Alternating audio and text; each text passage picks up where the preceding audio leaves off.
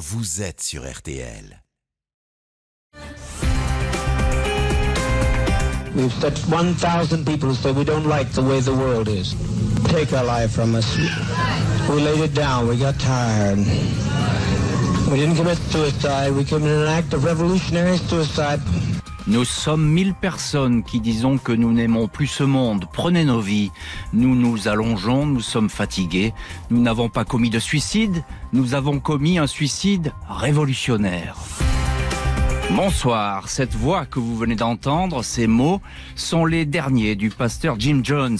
Il les avait enregistrés juste avant de mourir le 18 novembre 1978, laissant derrière lui un monceau de cadavres dans la jungle du Guyana, un petit état d'Amérique du Sud, 910 hommes, femmes, enfants, vieillards et nouveau-nés des Américains empoisonnés avec une mixture fatale, un mélange de soda à l'orange et de cyanure, un suicide collectif qui cachait en fait un meurtre de masse. C'est cette histoire terrifiante, celle du Temple du Peuple, une secte puissante et influente, que nous allons vous raconter ce soir dans l'heure du crime.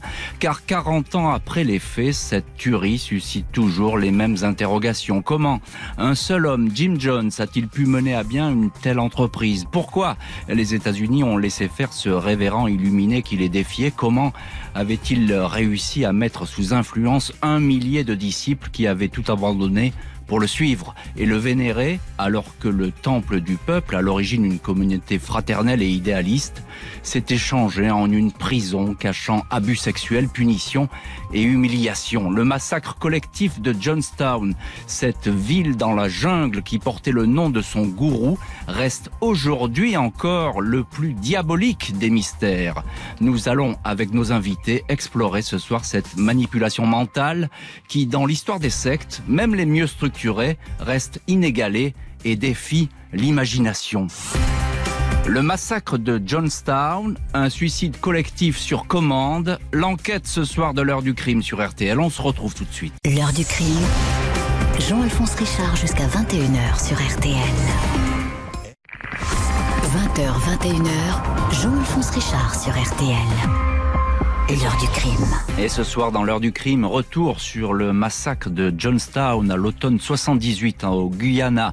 Plus de 900 Américains qui se sont donné la mort dans une communauté agricole. Le monde va alors découvrir une histoire terrifiante, la main mise d'un gourou, Jim Jones. Mais pour l'instant, devant cette scène de crime inouï, c'est la stupéfaction qui va l'emporter. Le 19 novembre 1978, à 3h29 du matin, le service de veille de la Maison Blanche reçoit un premier télégramme de la CIA. L'agence de renseignement fait état d'un suicide de masse à Johnstown. Puis quelques précisions. Des centaines de citoyens américains morts à Johnstown. Johnstown ne figure sur aucune carte mais la CIA et les autorités américaines connaissent parfaitement ce lieu, une cité érigée sur 11 000 hectares dans la jungle du Guyana, un petit pays d'Amérique du Sud aux confins du Venezuela et du Brésil. Une équipe de 120 militaires guyanais est aussitôt dépêchée sur place et aux premières heures du matin découvre une vision d'apocalypse. Sur le domaine de Johnstown, où une pancarte en bois souhaite la bienvenue et le bonheur aux visiteurs, les militaires tombent sur des centaines de corps. Tous sont normalement vêtus, serrés les uns contre les autres. Ils semblent avoir été ordonnés ainsi ou s'être volontairement positionnés de cette façon, face contre terre. Certains couples se donnent la main, des femmes, des hommes de tout âge, des adolescents et des nouveau-nés. Sur les 910 victimes recensées, le chiffre n'a jamais été arrêté avec précision. Sur ce total, on dénombre 304 enfants. Aucun bruit dans ce paysage de cauchemar où la vie s'est arrêtée la veille. Les victimes ne portent pas de traces de coups d'armes blanches ou d'armes à feu. Quand les premiers légistes arrivent sur place, ils notent toujours les mêmes stigmates sur les cadavres, une coloration bleue autour de la mâchoire et parfois des traces de piqûres, notamment sur les tout petits. Les quelques autopsies qui vont suivre vont vite élucider les causes de ces morts brutales. L'ingestion ou l'injection d'une potion fatale. Un mélange de soda à l'orange et de cyanure, la dose de poisson est si élevée que la mort est survenue entre 3 et 5 minutes. Sur le site de la tuerie, on découvre des bassines encore à demi remplies de ce mélange. Les fidèles de Johnstown ont apparemment défilé devant ces récipients, puis sont allés s'allonger pour rendre leur dernier souffle. Une macabre mécanique. Des seringues sont également retrouvées sur les lieux. Elles ont servi à tuer sans doute ceux qui ne voulaient pas boire le poison ou ceux qui ne pouvaient pas, comme les nouveau-nés. Un seul homme repose lui sur le dos, les yeux vers le ciel, le seul mort d'une balle dans la tête, c'est Jim Jones, le gourou de Johnstown. Bonsoir Anne-Claire Danel. Bonsoir. Vous êtes journaliste indépendante et vous avez euh, réalisé le documentaire L'Amérique des gourous qui avait été, je crois, euh, diffusé sur France 2, hein, c'est bien ça euh, ce, Tout à fait. Ce 19 novembre 78, vous avez vu et revu ces images, vous les avez en tête.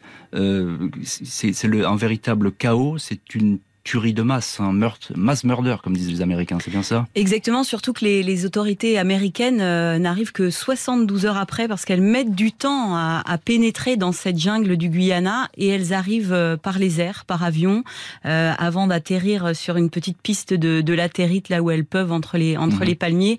Elles survolent en fait la zone de ce suicide collectif et c'est un champ de cadavres, c'est impressionnant, comme on comme on n'en voit pas souvent. Vous l'avez dit, il y a un tiers d'enfants y a plus de 900 victimes. Et euh, c'est très étrange parce qu'en même temps, on sent pas une violence, il n'y a pas eu, euh, il a pas eu de fusillade, etc. Et c'est presque par famille. Nous, dans le documentaire, on n'a pas mis les photos en couleur tellement elles étaient choquantes. On a tout mis en noir et blanc tellement c'était fou. On voit ces petits enfants dans des positions encore de, de câlins dans les bras de leur maman. Comme s'ils dormaient pratiquement. Comme s'ils dormaient. Il y a des adeptes qui sont encore agrippés au trône en bois du gourou, qui sont morts là, quoi. Et alors, je parlais de, de cette fameuse potion qui a, qui a tué les, disciples, ce, poison mortel. Euh, et on sait effectivement qu'ils sont morts comme cela, non seulement à cause des légistes, mais à cause de cet enregistrement qu'a laissé le gourou euh, Jim Jones. C'est hein. complètement on, on, a entendu sa voix. Euh, Dans cette histoire, on, a entendu quelques secondes sa voix. Et en fait, ce Jim Jones, ça faisait partie de l'embrigadement des, des adeptes. Il se filmait, il s'enregistrait sans cesse. Hmm. Et jusqu'au bout, jusqu'à la mort, il harangue, il manipule. Toutes ces cassettes ont été retrouvées sur le site. Elles ont d'abord été saisies par le FBI. Et moi, j'ai pu aller les écouter parce qu'elles sont aujourd'hui archivées dans une bibliothèque universitaire à San Diego. il y a cette fameuse Death Tape, euh, la cassette de la mort en direct, du suicide en direct. Et là, c'est complètement fou. Vous l'avez un peu entendu au début de l'émission. On entend des cris, on entend des pleurs, on entend des chants. Et il y a lui qui dit, n'ayez pas peur, la mort est, votre ami. Euh, on meurt pour le socialisme. On meurt pour le socialisme. Bonsoir, euh, Georges Fenech. Bonsoir. Vous avez été euh, le président de la Mivilude, hein, c'est la mission interministérielle qui lutte contre, contre les sectes. Merci beaucoup d'avoir accepté ce soir notre invitation dans l'heure du crime. On va évidemment parler longuement de Jim Jones, euh, mais en un mot, Georges Fenech, est-ce qu'on peut dire que Johnstown reste à ce jour le plus grand massacre sectaire? Oui, c'est évidemment euh, le, drame absolu, hein, de, de 900 morts par empoisonnement collectif et assassinat faut bien le dire.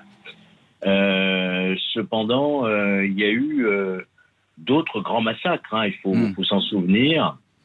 Il y en a eu un qui aurait pu être terrible. Souvenez-vous, c'était celui de, du métro de Tokyo. C'est vrai, oui, avec la, la, secte Aoum.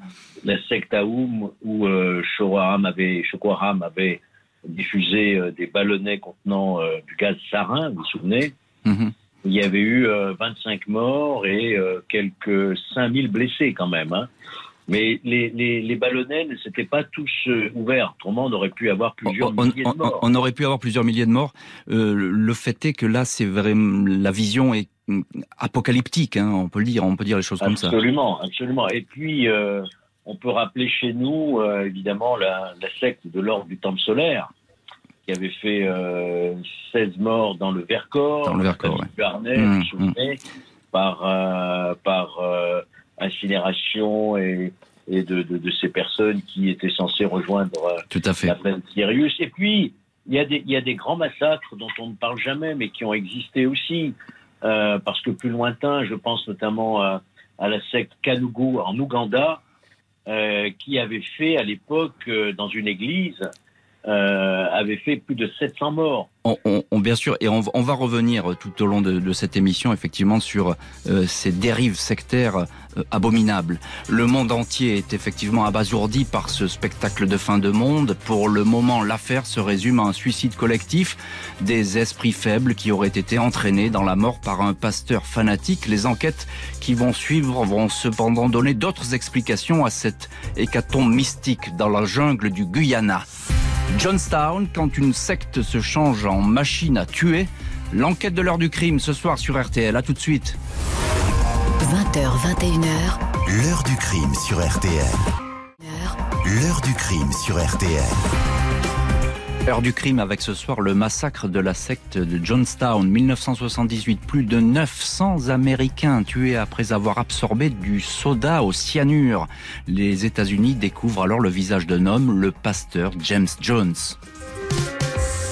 James Jones, 46 ans, fait partie des victimes de la tuerie de Johnstown, cette cité idéale et agricole à qui il avait donné son nom. Le gourou de cette secte qui jouait avec un marxisme dévoyé et des préceptes religieux revisités est mort d'une balle dans la tête. L'arme, une carabine, a été retrouvée à quelques mètres de lui. On ne saura pas qui a pressé la détente, sans doute un de ses derniers adeptes qui s'est ensuite donné la mort. Le révérend James Jones n'est pas un inconnu. Pendant des années, il s'est fait remarquer aux États-Unis par ses prêches, ses idées progressistes, rassembler les blancs et les noirs, ses idées révolutionnaires, partager les richesses. À la fin de ses sermons, il fait même chanter l'hymne communiste, l'international, à l'Assemblée. James Jones, visage austère, peau très blanche, cheveux très bruns, éternelles lunettes noires, a fondé le Temple du peuple et du plein évangile, c'est son nom alors, alors qu'il avait une vingtaine d'années. Il va faire prospérer son église là où il est né et il a grandi, dans l'Indiana, en Indianapolis. Ses prêches séduisent de plus en plus d'adeptes. Le public n'est pas riche, issu de milieux populaires, souvent de la communauté noire, mais n'hésite pas à faire des dons au pasteur, à lui confier économie, héritage, à jouer aussi les rabatteurs pour que le temple du peuple prospère et soit de plus en plus puissant. On peut faire une confiance aveugle à ce pasteur qui, lors des offices, effectue des guérisons par la simple imposition des mains, parvient à faire marcher les paralytiques et à expulser les tumeurs cancéreuses, un faiseur de miracles. Au mois d'octobre 1961, James Jones a eu une vision divine. Une bombe atomique va anéantir deux villes américaines, Chicago et Indianapolis. Le spectre d'une confrontation nucléaire est alors dans tous les esprits. On est en pleine guerre froide. Le gourou va donc déménager en Californie, suivi par 140 fidèles. Le révérend Jones affirme être une réincarnation du Christ, mais aussi de Moïse et de Lénine. Il s'oppose à la guerre du Vietnam, séduit des adeptes de plus en plus jeunes. L'église du révérend est respectée, très influente. Elle va faciliter l'élection du nouveau maire de San Francisco qui offrira à James Jones la direction des services municipaux de la ville. Le pasteur est une personnalité qui compte. Il va même entretenir une correspondance amicale avec Rosaline Carter, l'épouse du futur président des États-Unis celui-là même qui sera au pouvoir quand surviendra l'annonce du massacre de Johnstown. Anne-Claire Danel, on se retrouve, vous êtes journaliste indépendante et vous connaissez bien les sectes pour avoir réalisé un, documentaire télé là-dessus. Euh, derrière cette montée en puissance de ce fameux pasteur qui arrive à guérir tout le monde, on peut en, reparler si vous voulez, euh, mais on parle déjà d'abus sexuels, d'appât du gain, de brutalité, ça commence déjà à se dessiner assez vite. Il ose hein. tout, il ose tout, euh, c'est la main mise sur les corps, sur les esprits, sur les biens. il a, vous l'avez dit, pas mal d'entre-gens, de relations, donc dès le début, il s'arrange avec la loi et il dérape sur le fisc, donc il, il, en met pas mal dans ses poches. La majorité des adeptes donnent 25% de, de, leur salaire. Mhm. Et puis oui, la main mise sur les corps, c'est euh, tout simplement, euh, euh, il a le droit de désirer tout le monde, il empêche, il, il, coupe les familles en deux, on n'a pas le droit de dormir avec sa femme ou son mari, et lui, il a accès à tous les corps, hommes ou femmes. Et puis si on se plie pas à ces règles de base, il y a tout simplement des, des châtiments corporels. Et quand je dis il ose tout, vous parliez des miracles. Alors un, un, mot sur ces guérisons, parce que j'ai vu les images de votre votre reportage. Sont absolument spectaculaires. Ce sont des images d'archives. C'était encore la propagande du Temple du Peuple à l'époque. On filme tout. Donc, euh, il, euh, il euh, appelle une femme à la tribune. il impose les mains. voilà, elle s'évanouit, etc. Et puis, on se retire avec cette femme dans la sacristie. Et puis, on revient avec un linge imbibé de sang et tout le monde s'évanouit et tout le monde applaudit et tout ça. Et c'est qu'en fait, ils ont, ils ont sorti de leur manche dans la sacristie des boyaux de poulet. Et tout le monde y croit, tout le monde gobe. Tout le monde croit qu'on a extrait finalement le, mal, extirpé le la mal tumeur, euh, de, ces personnes. Euh, Georges Fenech, vous êtes euh, toujours avec nous en ligne dans l'heure du crime. gagner, vous êtes, vous connaissez parfaitement évidemment les, les sectes et leur fonctionnement. gagner en influence, essayer de toucher les cercles du pouvoir, comme le fait à cette époque Jim Jones. Ça aussi, c'est la construction d'un gourou et d'une secte? Mais bien sûr, mais d'abord, il présente un, un visage humaniste. Il hmm. faut bien savoir que Jim Jones, au départ, il avait euh, une, une, une, aura, une notoriété aux États-Unis exceptionnelle. Hmm. Il avait notamment créé des dispensaires, des restaurants euh, sociaux, des ateliers, des maisons d'enfants, des réinsertions pour les drogués, des aides aux délinquants. C'est pour ça d'ailleurs qu'il est invité un jour à la tribune présidentielle avec, vous l'avez rappelé, l'épouse de Jimmy Carter. C'est vrai. Hmm. Et il y avait aussi les maires de San Francisco, de Los Angeles qui, qui venaient, qui étaient très assidus à ses offices religieux. En fait, à son apogée, la communauté de Jim Jones pouvait revendiquer 20 000 fidèles. Et donc, on voit dans le fonctionnement des sectes, c'est toujours au départ quelque chose de, de plutôt attractif. C'est quelque chose d'humanitaire, voyez-vous. C'est après que se révèle la véritable personnalité du gourou, qui est un gourou apocalyptique et qui va exercer une emprise mentale sur tous ses adeptes, qui va, mm. vous l'avez rappelé, maltraiter, quelquefois avec des châtiments, avec des punitions, qui vont devenir des esclaves.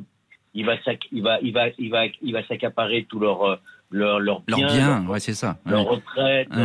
et, et, finalement, il va s'enrichir sur leur dos et il aura une main-d'œuvre gratuite d'ailleurs pour fabriquer toutes sortes de produits, d'agricoles, etc. Et, Georges Fenech, ce, cercle d'influence qui, qui élargit, ça explique aussi peut-être son impunité dont il a joui pendant quand même euh, quelques années. Oui, notamment quand il part euh, donc dans ce Guyana, avec l'aide d'ailleurs de son ami Fidel Castro, faut le savoir, hein, qui, lui, qui lui permet d'acquérir 11 000 hectares de terrain à cet endroit perdu dans la jungle. Et puis les Américains, quand même, et notamment les familles, s'inquiètent hmm. du devenir euh, de, de, de, de, leurs parents, jusqu'au jour où le député, peut-être allez-vous le raconter, oui. on, va, on va y venir, Georges Fenech. On, va y venir dans, le chapitre suivant. On verra que effectivement, euh, il y a beaucoup de choses qui vont se passer, et notamment avec l'administration américaine et, les pouvoirs euh, publics américains. Juste un tout petit mot, Anne-Claire Danel. Euh, étonnant qu'on le laisse faire quand même de cette manière.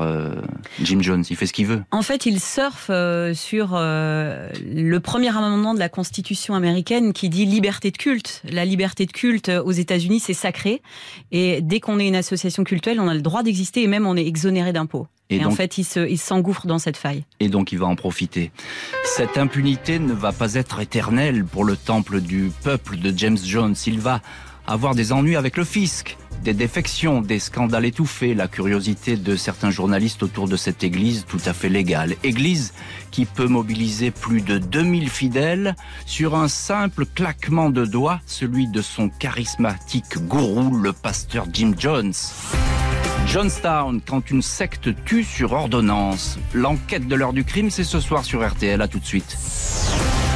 Jean-Alphonse 20h, 21h, l'heure du crime sur RTL. Jean-Alphonse Richard. Et retour ce soir dans l'heure du crime sur un crime de masse. Plus de 900 Américains empoisonnés en 78 dans la communauté du Temple du Peuple, une secte installée dans la jungle au Guyana, en Amérique du Sud. En ce début des années 70, le révérend James Jones sait que son temple du peuple, installé entre San Francisco et Los Angeles, ne va pas échapper aux accusations du fisc américain. Il pourrait perdre du jour au lendemain cette manne de dons qu'il a rendu riche et jusque-là intouchable. Une bonne partie de l'argent des fidèles et de l'église dort à l'étranger. Dès l'année 73, le révérend Jones songe à un plan de sauvetage, un exil, quitter les États-Unis. Il finit par jeter son dévolu sur le Guyana, petit pays socialiste d'Amérique du Sud où la corruption règne en maître, moyennant quelques centaines de dollars en pot de vin, le Guyana va lui offrir l'impunité et 11 000 hectares de jungle où il pourra agir à sa guise. Dès l'année 76, la communauté agricole de Jamestown compte environ 400 personnes. Pour arriver à ce paradis libertaire que les journaux présentent comme une espèce de kibbutz, un lieu d'échange partagé, de travail et d'amitié, pour être reçu au sein du temple du peuple, il faut adresser son dossier médical. Les handicapés, les malades, physiques ou mentaux, sont systématiquement exclus. Les jeunes hommes et jeunes femmes sont accueillis en priorité, tout comme les adolescents dont les parents ont souvent signé sans réfléchir des décharges de responsabilité. Au fil des mois, un millier de personnes, des Américains, en grande partie des Noirs, va faire le voyage jusqu'au Guyana, une communauté hors du temps et hors des lois, où la vie sera forcément meilleure. Je m'arrête un instant avec vous, Anne-Claire Danel, dans ce récit, auteur du documentaire, je le rappelle, L'Amérique des gourous. Euh, dites-nous à quoi ressemble Johnstown. Apparemment, c'est une cité radieuse, comme on pourrait dire. Alors c'est une cité radieuse, on est au milieu euh, toujours des, palmiers en pleine euh, jungle, il y a beaucoup de, cabanes en bois et tout ça a été construit en fait à la main par ces adeptes. Donc ils sont ils sont extrêmement fiers de ce qu'ils ont pu faire. Ils ont construit des routes, ils ont transformé la jungle en champ, ils élèvent des animaux, ils font pousser des bananes, etc. Ils ont construit donc leur propre maison. Il y a un dispensaire, une école, il y a même un terrain de basket. Au centre de cette communauté, il y a un grand carbet en bois, ces grands hangars où tout le monde se mhm. rassemble. C'est une vie communautaire. Euh, on mange ensemble, euh, on chante ensemble. Il y a une chorale où on chante des negro spirituals. C'est un petit paradis. Ça ressemble au camp de vacances et ce paradis va devenir en fait euh, l'enfer, ça va devenir un camp disciplinaire. Ils vont commencer à le comprendre le jour où on leur confisque leur passeport et en fait on prend leur vie. Ce décor utopique va effectivement rapidement se déchirer. La vie à Johnstown est une vie sous emprise, sous surveillance, dictée par les consignes du tout-puissant et omniprésent gourou Jim Jones. Dès l'arrivée au temple du peuple, le passeport est confisqué. Le travail sur les parcelles de terre ou pour la construction des habitations est harassant, 12 à 14 heures par jour, 6 jours par semaine. Johnstown s'est doté d'une milice armée qui dissuade tout départ. La jungle avoisinante constitue à cet effet la meilleure des barrières. La dénonciation y est encouragée, les enfants manipulés, la méfiance est de mise au sein même des familles où les gestes d'amour et de rapprochement intime sont officiellement bannis. Au fil des mois, le révérend Jones ne cesse d'être gagné par le délire de la paranoïa et de la persécution. Il redoute une attaque de la CIA. Il réveille ses adeptes en pleine nuit à coups de haut-parleurs pour les convoquer pour un simulacre de suicide collectif. Il s'agit de tester leur confiance. Il les invite à boire un verre dont personne ne sait s'il contient vraiment du poison. Jusque-là, personne ne succombe jusqu'au jour où ce soda à l'orange contiendra vraiment du cyanure. Georges Fenech, vous êtes euh, l'ancien président de la Mivilude euh, qui luttait, qui lutte contre les sectes. Euh, vous connaissez parfaitement cette thématique. il y a là, dans la progression de Jim Jones au Guyana, loin de tout, toutes les étapes d'une emprise finalement. Oui, je pense que Anne-Claire Danel a parfaitement décrit hein, cette première étape qui est une étape euh, plutôt, euh, je dirais, accueillante, sécurisante. On est euh, finalement confiant dans celui qui vous guide, qui, qui aspire à une, une, vie meilleure, qui échappera évidemment à l'apocalypse. Hein. C'est toujours la notion d'apocalypse qui est transversale dans toutes ces grandes sectes. Mhm. Donc c'est une, une, première période que je qualifierais moi de séduction. on séduit, on séduit par son charisme, parce que on, suscite un espoir d'une vie meilleure. Ça, c'est la première période. Mais ensuite, ensuite le gourou s'est parfaitement euh, passé à une deuxième étape, je dirais, qui est celle de la rupture. Mhm. Voilà. Une rupture avec la famille, rupture avec son, son environnement habituel. Ils sont totalement, ils deviennent totalement dépendants, dépersonnalisés. Ils sont totalement sous, euh, sous l'emprise, je dirais, l'emprise mentale de Jim Jones qui en fera après vraiment des adeptes totalement soumis. C'est une entreprise de possession. Anne-Claire Danel, un mot sur euh, euh, cette paranoïa qui semble habiter euh, Jim Jones, mais ça c'est pas nouveau, ça fait un moment déjà que il, a des soucis avec ça. Hein. Il, il, cultive, alors il, maintient, alors pour lui, pour lui-même, mais il maintient ses adeptes dans une peur constante qui est la sienne. Lui, il prenait beaucoup de médicaments, donc il est, il est pas toujours très net hein, dans, dans sa tête. On sent que ça, ça roule pas toujours comme il faut. Et c'est vrai qu'il il, euh, il redoute quasiment chaque nuit des attaques de la CIA, des attaques de mmh. milices. À force, les, les adeptes dorment tout habillés ou ne dorment plus. Il les réveille en pleine nuit, euh, les adeptes, mais, mais aussi les enfants pour ses entraînements. Et tout le monde est euh, effectivement testé sur son adhésion à la cause et à, à boire ce, ce poison, cette boisson avec ou sans poison.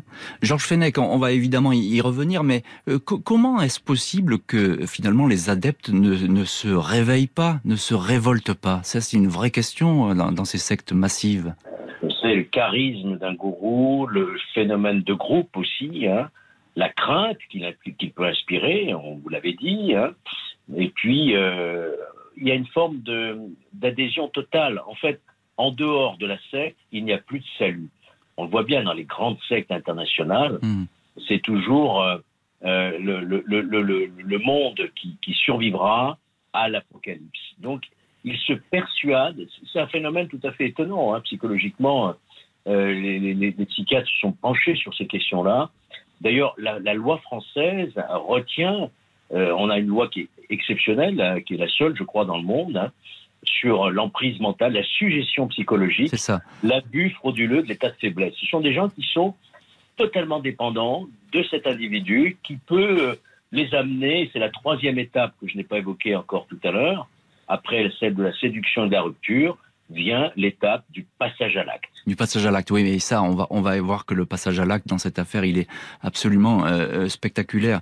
Anne-Claire Danel, un mot quand même sur ce, cette manière aussi de tenir les gens. Il y a ce travail permanent, euh, cette pression. C'est ça, vous, vous, le disiez, la but, enfin, les mettre dans un état de faiblesse, ça c'est un mécanisme qu'on retrouve dans beaucoup de sectes et beaucoup de mécanismes d'emprise. C'est euh, ils travaillent beaucoup, donc ils sont très fatigués. On hmm. les affame et le cerveau ne fonctionne plus tout simplement. Euh, on déconnecte parce qu'on est dans une espèce de, de survie, donc euh, même le métabolisme euh, ne permet pas au cerveau de prendre de la distance et on, est dans un état de faiblesse qui fait que l'emprise est très simple. C'est un peuple de zombies finalement. Un peu. Un peu. Et on dira aussi qu'il y avait des mauvais traitements, qu'il y avait un hôpital sur place, etc. Qu'il y a eu des gens qui ont été drogués. Il y a tout un contexte. Euh, cette, cette harangue, le fait qu'il s'enregistre en continu, c'est un peu comme dans un état totalitaire. Toute la journée dans les haut-parleurs à Johnston, on entend le gourou qui nous parle. Le soir, on fait des projections de films d'horreur. On est toujours dans cette espèce de, de, euh, bulle euh, oppressante. Le révérend paranoïaque va se sentir de plus en plus oppressé. Depuis longtemps déjà, il a prévu que le temple du peuple serait voué à une brutale extinction.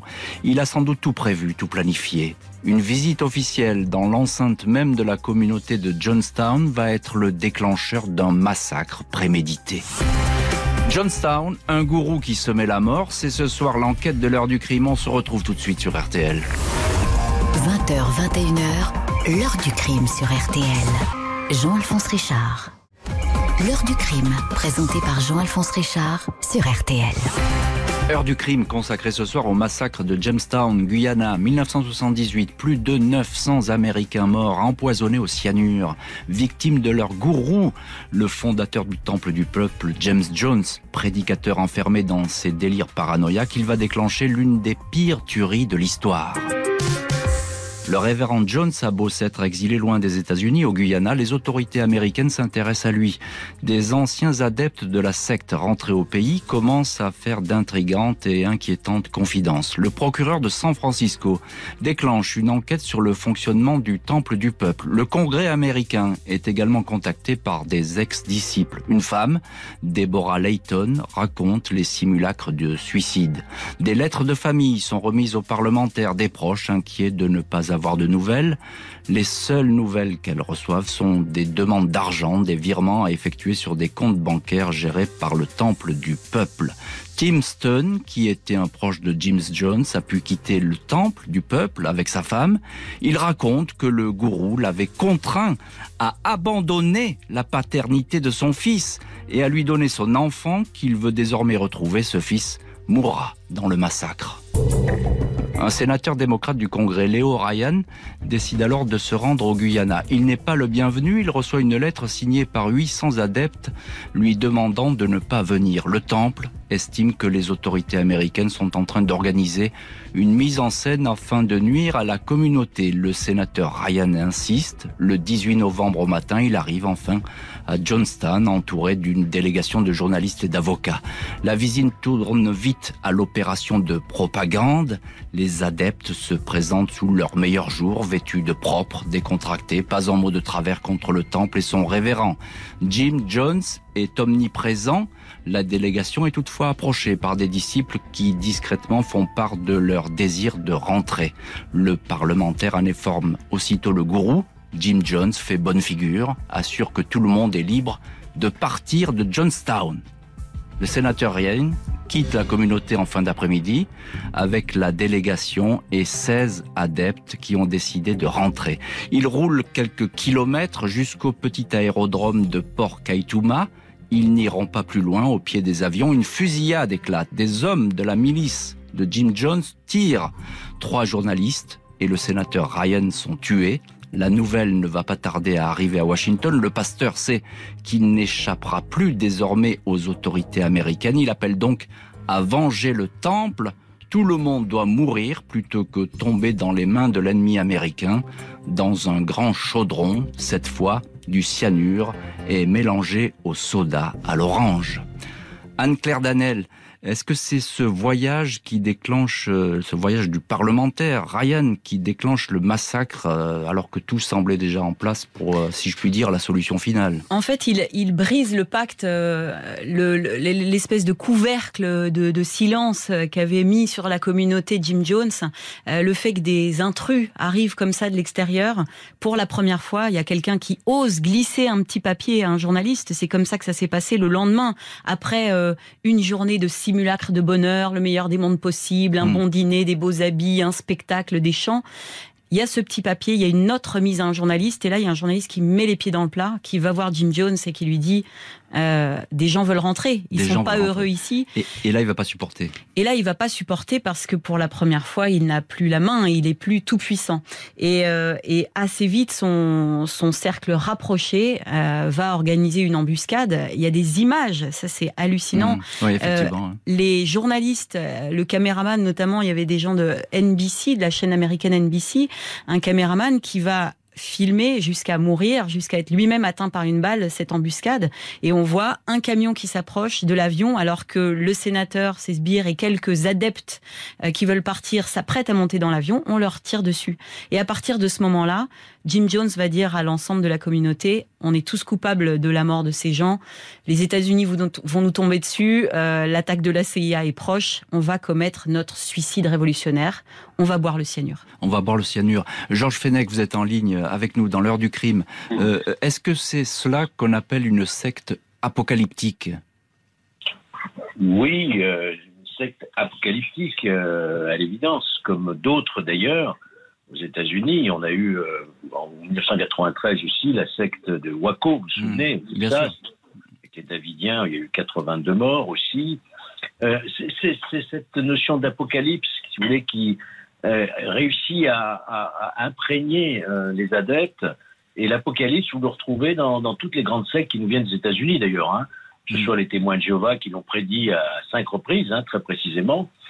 Et, la seule manière d'échapper à l'apocalypse, c'est effectivement de rester dans le groupe uni euh, qui euh, détient la vérité et qui échappera à, l'apocalypse. Malheureusement, euh, bah, l'apocalypse s'est transformé pour eux en un drame absolu. Et ce qu'on peut noter quand même, c'est que les Américains, malgré tout, n'ont pas, n'ont pas tiré les conséquences de ce drame absolu.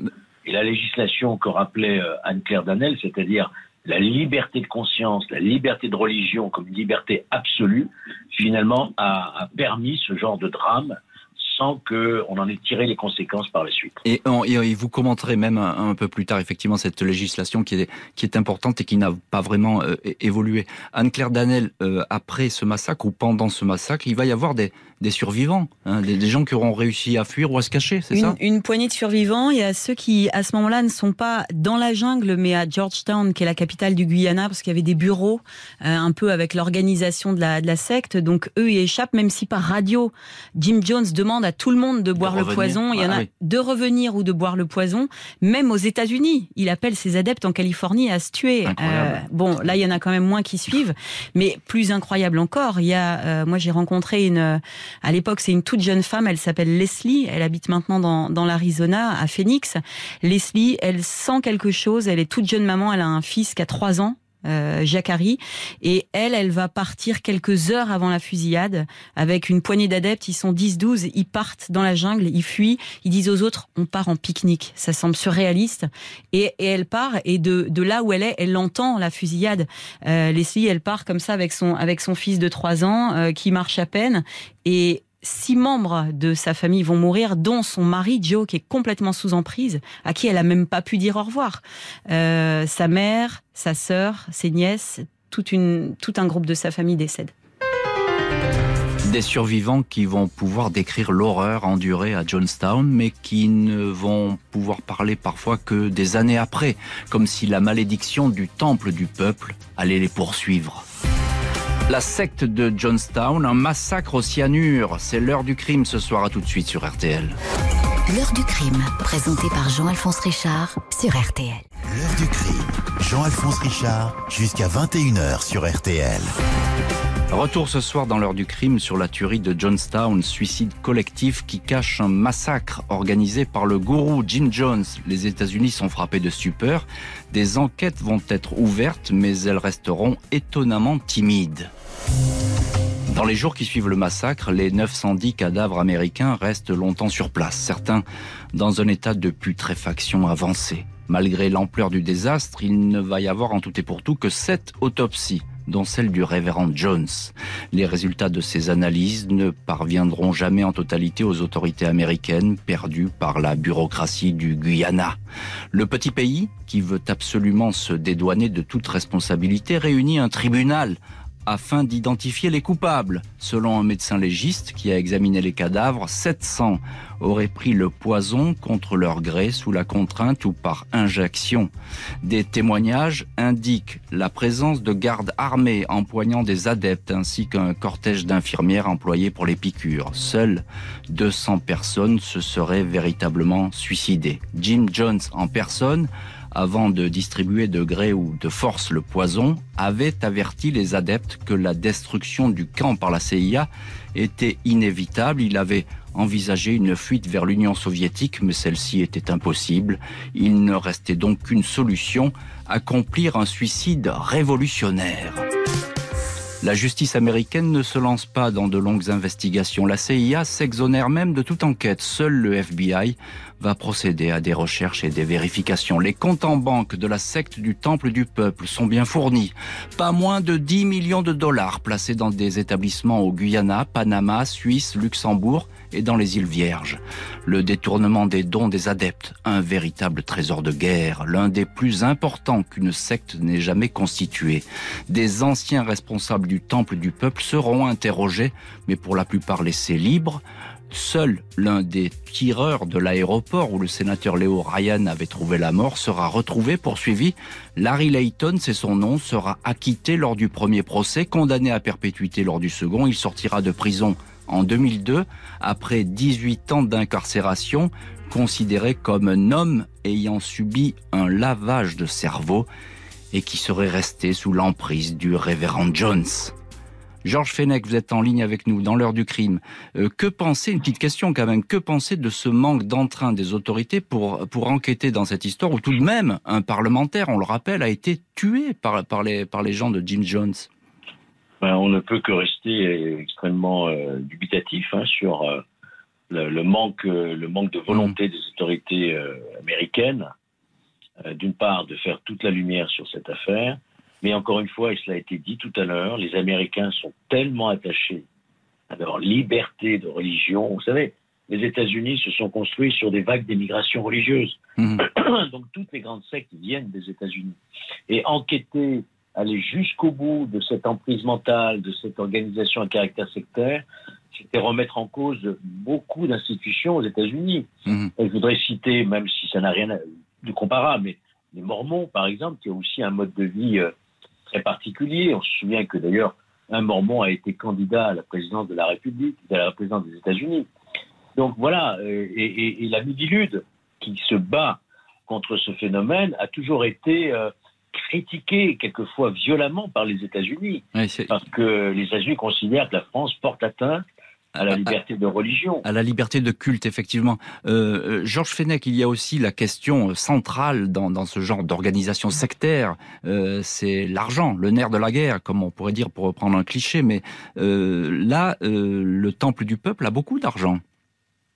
Oui, et c'est rien, je dirais encore, par rapport à d'autres grandes sectes internationales. hein. Hmm. Vous voyez ce que je veux dire. hein. Si vous prenez les, les, les- la, fortune amassée par euh, l'Église de Scientologie, par exemple, Qui est considéré en France comme une secte, mais pas aux États-Unis, on le rappelle. hein. exactement, ou si vous prenez euh, euh, au, Japon l'autre secte, là, dont le nom m'échappe maintenant, la, la plus connue. Euh, Je ne peux pas vous aider, je parle pas japonais, Georges Fenech. mais, mais- mais non, mais si, vous la, vous, vous la connaissez, le nom m'échappe. À l'instant, la, la secte Moon, Ah, Moon, bien sûr, oui, oui, Moon, Moon. Moon, bien sûr. c'est des milliards, c'est des industries, c'est de, c'est des magazines, c'est des télévisions, c'est de, de l'immobilier, c'est- vraiment c'est une richesse, une puissance. Les grandes sectes internationales, si on ne comprend pas ça, c'est vraiment un pouvoir qu'ils exercent sur leurs membres. Et là, effectivement, euh, Jim Jones avait compris qu'il fallait pr- prendre l'argent, le placer, etc., le faire prospérer. Euh, c'est une évidence. Anne-Claire Danel, euh, euh, que reste-t-il aujourd'hui de, de ce paysage euh, d'apocalypse Au Guyana, Au Guyana. euh, au Guyana, donc euh, en Amérique du Sud, il reste pas grand-chose. Euh, La nature a complètement repris ses droits. Il reste une stèle, mais ces, ces habitations assez éphémères n'existent n'existent plus du tout. Il ne reste aujourd'hui que la voix euh, d'une poignée de survivants, euh, quelques survivants que j'ai pu euh, rencontrer pour certains, euh, qui évidemment ont eu des vies assez chaotiques. Euh, Leslie, dont je vous parlais tout à l'heure, aujourd'hui, elle est à nouveau dans une vie plus stable. Elle a un travail. Son patron ne sait même pas qu'elle a été membre de Johnstown. Euh, en revanche, ce qu'elle dit souvent, son fils, donc Jacques Harry, qui avait trois ans à l'époque, il en a 43. Il a passé quasiment la moitié de sa vie en prison. Euh, c'est peut-être un raccourci que de, de faire le lien, mais euh, lui, il a appris la violence Oui, et- à Johnstown dans et- la secte. Il a, Il, a appris la violence, c'est ça. Et, bah, il n'est pas le seul, sûrement, parce qu'il y a plein d'histoires tragiques euh, parmi les. deux gens qui en sont Voilà. sortis. Elle, elle, elle, elle est, elle est transpercée quelque part, Leslie, parce qu'elle a, elle a sauvé son fils. Il a, grâce à elle, échappé à la mort. Mais en même temps, dans ses trois premières années, il a appris euh, les armes, la violence, les réveils en pleine nuit. Euh, on lui a un peu comme euh, un enfant euh, djihadiste qui pourrait être en. Syrie aujourd'hui. Il est marqué. Embrigadés. et- Et, elle a voulu le libérer de l'emprise de Jim Jones, mais aujourd'hui il est derrière les barreaux, il est, il est pas libre. Georges Fenech, en, en quoi Johnstown reste aujourd'hui une histoire extraordinaire? En quelques mots, en, en quoi c'est un- une étape importante dans, dans l'histoire des sectes? Ben, D'abord, le bilan, il faut le rappeler, Jean-Alphonse Richard, 923 victimes, dont 276 enfants. Mhm. Oui, Ça, c'est c'est un bilan effrayant. Ouais. dans les annales euh, des sectes tueuses apocalyptiques. hein. Donc ça restera effectivement un événement euh, tragique majeur euh, aux États-Unis et qui a frappé le, le monde entier. Et en ce sens, c'est ce bilan terrible. Et puis, en même temps, cette impuissance, impuissance des autorités pour y mettre un terme, pour empêcher euh, ce massacre, pour en tirer toutes les conséquences. Et, et con- conséquences, effectivement, euh, qui n'ont pas été euh, totalement tirées, on, on le comprend bien. Anne-Claire Danel, euh, un, un mot sur le cimetière en Californie. Ça c'est l'ultime, l'ultime pied de nez. C'est un peu léger même de le dire comme ça, mais c'est que toutes ces victimes sont, enfin, pour la plupart enterrées dans une fosse commune à Auckland. On est face à San Francisco, c'est une petite colline. C'est un lieu assez beau comme peuvent l'être les cimetières américains, euh, tout vert. Il y a une une stèle très sobre. Il y a tous les noms des victimes et il y a le nom de James Warren Jones. Le bourreau est enterré avec ses adeptes jusqu'au bout, jusqu'à la mort. Ils sont ensemble. Les victimes et leurs bourreaux ensemble dans la mort. Merci Anne-Claire Danel et Georges Fenech d'avoir été les invités ce soir de l'heure du crime consacré au massacre de Johnstown quand une secte tue. Merci à l'équipe de l'émission Justine Vignot, Marie Bossard à la préparation, Marc Bisset à la réalisation. Un grand merci à vous toutes et tous d'avoir partagé cette heure du crime. Pour écouter RTL au travail, Sur la route, dans les transports dans votre jardin, et où que vous soyez, téléchargez dès maintenant et gratuitement la nouvelle application RTL. RTL, toujours avec vous.